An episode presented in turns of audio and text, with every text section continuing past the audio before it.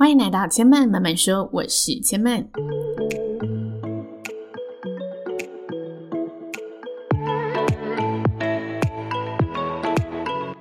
目前频道在 Apple Podcasts、Spotify、KKBox 以及 Google Podcasts 都听得到。喜欢的朋友欢迎帮千曼订阅并留言评论，让更多人可以认识千曼慢慢说喽。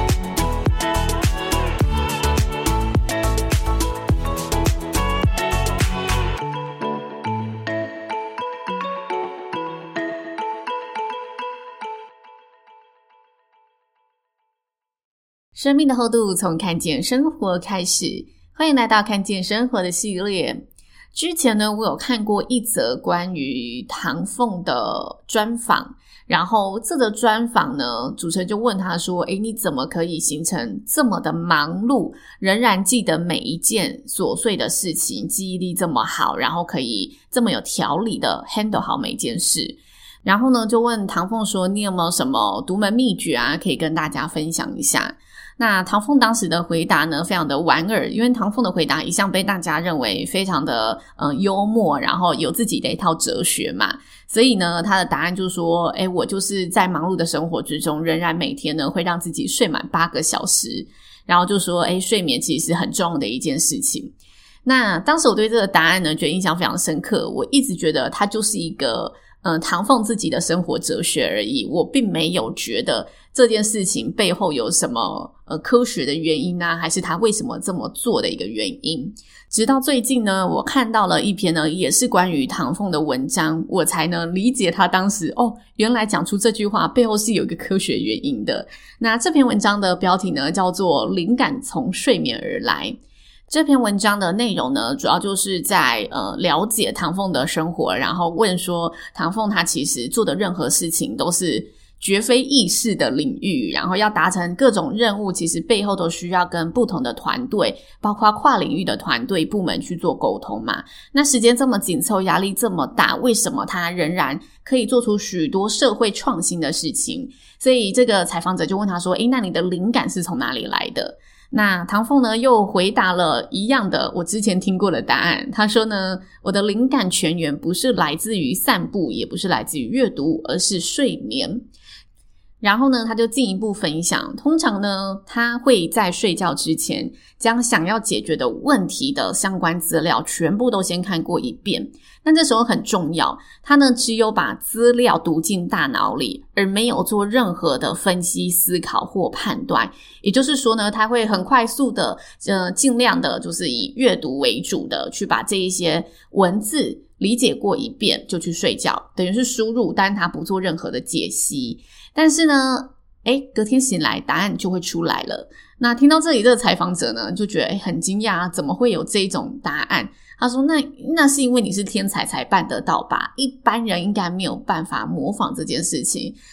这个采访者呢，对于这个答案感到一阵茫然，然后有点不知所措的去回复。的确，我们听到这个答案也会觉得你在跟我开玩笑吗？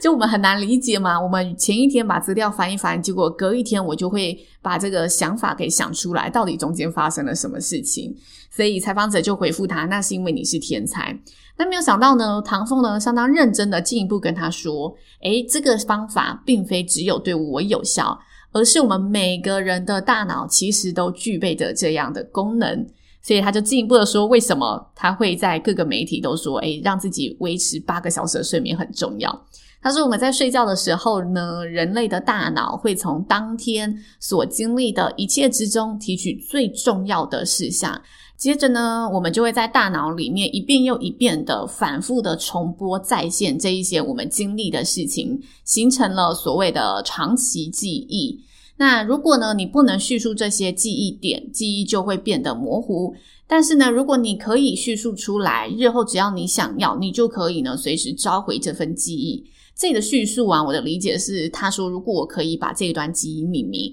我记得我今天发生很重要的事情是毕业典礼，然后我就把呢毕业典礼发生的一切事情命名为毕业典礼的资料夹。哦，呃，爸爸妈妈来参加我的毕业典礼了，然后毕业典礼里面呢，我们一起唱了一首歌，准备了一段表演，还一起呢喊了一个很有趣的口号，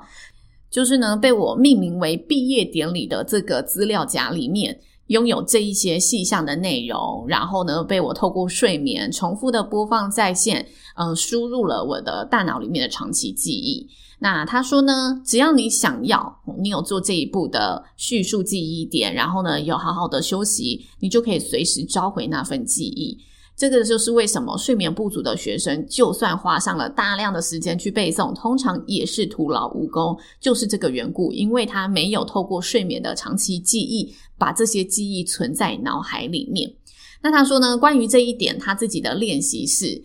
他会练习在看资料的过程当中，不要留下任何的判断。如果说呢，在看资料的时候，你出现了任何情绪和想法，就算你继续看下去，也只会被自己的主观情绪给牵动。但他要做很多创新啊，或很多新 idea 的事情，这时候呢，你就必须跳脱现有的想法，用不同的角度来看待事物。所以，当他被问到说：“诶，那你怎么还可以做出这么多创新的事情？这么累还可以维持在呃这么多领域之中有一个新的想法、新的产出？”他说呢，所谓的创新对他而言，就是必须从现有的想法完全不同的角度来看待事物。所以呢，他会让自己在睡前看这些资料，但是在看这资料的时候，心中不要下出任何的结论。他要让自己尽可能的客观，然后不要发出任何的观点、想法和判断，就是单单纯纯的把资料给读完就好了。他说，这其实跟我们白天跟别人对谈、听人说话的道理是一样的。我只是听，我只是看。等到呢，我完全听完、完全看完之后，我会呢再去让大脑有自动消化的时间，给出这个答案。那他说呢，当有人在发表意见的时候，如果我们没有保持思考的余韵，就立刻的下了判断，那不过就只是在对别人的想法做出反应而已，并非你自己真正的想法。每个人可以感知到的事物和分量都不一样，就像是中文有一句谚语说“关心则乱”。他说呢，这个意思就是一件事情。抱持关心的时候，心就会受到干扰，并且呢出现乱子。相对的，如果你不关心，心里就可以保持平静且不受干扰。尤其在面对这些来自四面八方、众说纷纭的意见时，最重要的就是你要确保你脑内预留的空间是足够的，有一些余韵可以让你去进行大脑的运作、思考，然后去进行消化的。所以呢，他最后就分享了他的一天，就是他一天的行程是什么样子。对他而言呢，没有平假日之分，他只会有可能双周保留一个时间跟家人吃饭，这对他而言就是私人行程。其他的生活，不论是公事还是私事，对他而言就是生活，所以没有所谓的平日周末。那他说呢，他通常呢早上起床是七点钟的时刻，然后他就会徒步呢去他的社会创新实验中心，开始呢一系列的联系工作。接下来呢九点他就会搭乘专车，再到呢行政院的办公室去进行呢，诶公事上一样是不间断的会议。那中午呢，通常也是会以会议为主。接着呢，大概一路就会忙到了傍晚五点的时刻。那呢，他会再回去呢社会创新实验中心的办公室，去同样把早上没有处理完的事情，然后以及呢晚上傍晚要处理的关于呢社会创新的案件、事件、议题处理一下。那接着到晚上大概七八点，他就会呢散步回家，然后在睡前呢将所有的信件给回复完毕。直到晚上十点，对他而言就是要为社会做出贡献的时候了。每天至少要睡满八个小时的就寝时间。那他在睡觉之前，他说他偶尔会有一些听音乐或者是冥想的练习。那如果工作上呢需要做出什么计划，隔一天或者最近有什么重大的议题，他一样就是会将这些资料呢读过一遍再去睡觉。隔天早晨醒来的时候，大脑自然就会浮现出好的答案，浮现出呢，诶，不需要他思考的东西是什么，需要他进一步思考的东西是什么。经过这个睡眠，大脑会自动的排除一些不重要的资讯，留下重要的资讯。所以，灵感记忆从睡眠而来，这就是呢，唐凤为什么在面对不同媒体类似的、相同的提问方向时，都会给出的答案，也是呢，我隔了。